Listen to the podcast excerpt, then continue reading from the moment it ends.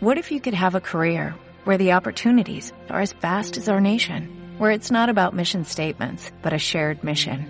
At U.S. Customs and Border Protection, we go beyond to protect more than borders, from ship to shore, air to ground, cities to local communities. CBP agents and officers are keeping people safe. Join U.S. Customs and Border Protection and go beyond for something far greater than yourself. Learn more at cbp.gov/careers.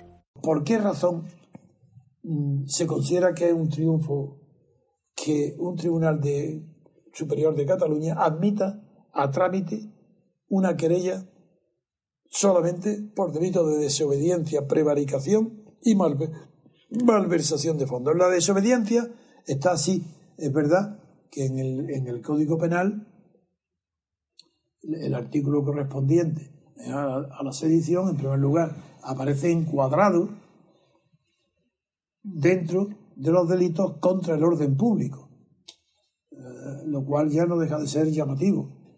Pero sobre todo, que el artículo 544 son delitos contra el orden público. Y los fiscales que han rechazado, por ejemplo, eh, la, la denuncia interpuesta por uno de nuestros seguidores que se llama Oliva, ¿no?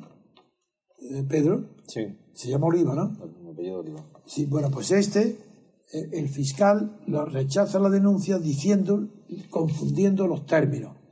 Si he leído antes el, artículo correspondiente del Código Penal, que es el 548, que el título, el título es Delitos contra el orden público, para rechazar una, una denuncia por sedición, el fiscal dice literalmente que los requisitos dicen el, delito de sedición exige como notas típicas primera un alzamiento entendido como sublevación, levantamiento o insurrección contra el orden jurídico establecido.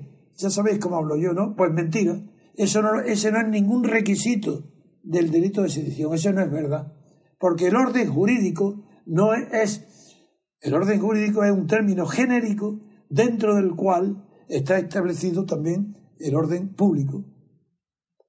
Y está el orden privado. Y está el orden penal y el orden político y el orden administrativo.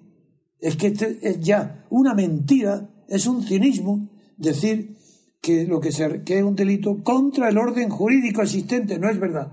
Porque el orden público y el orden político y el orden jurídico el orden, son distintos y todos están dentro del orden jurídico.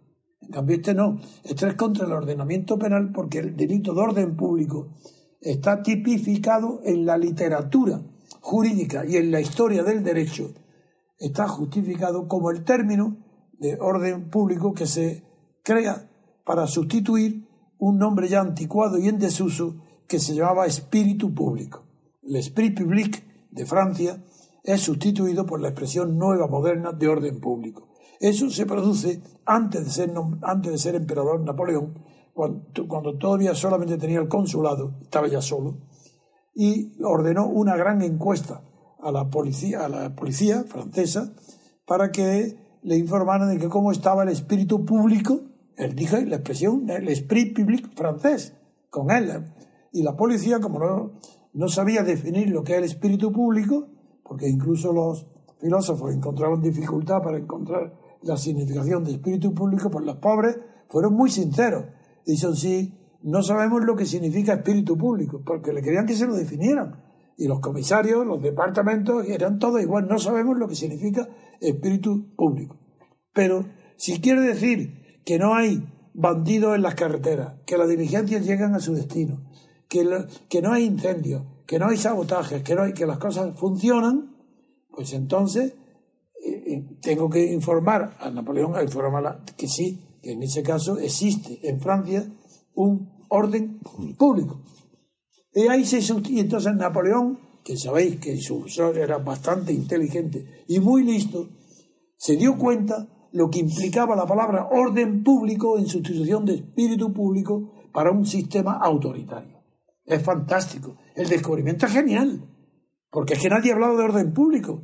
Hasta que Napoleón, la policía, la policía lo crea y lo pone al servicio de un, de un, de un usurpador, como lo llamó Benjamín Costa, y de un, de un régimen autoritario.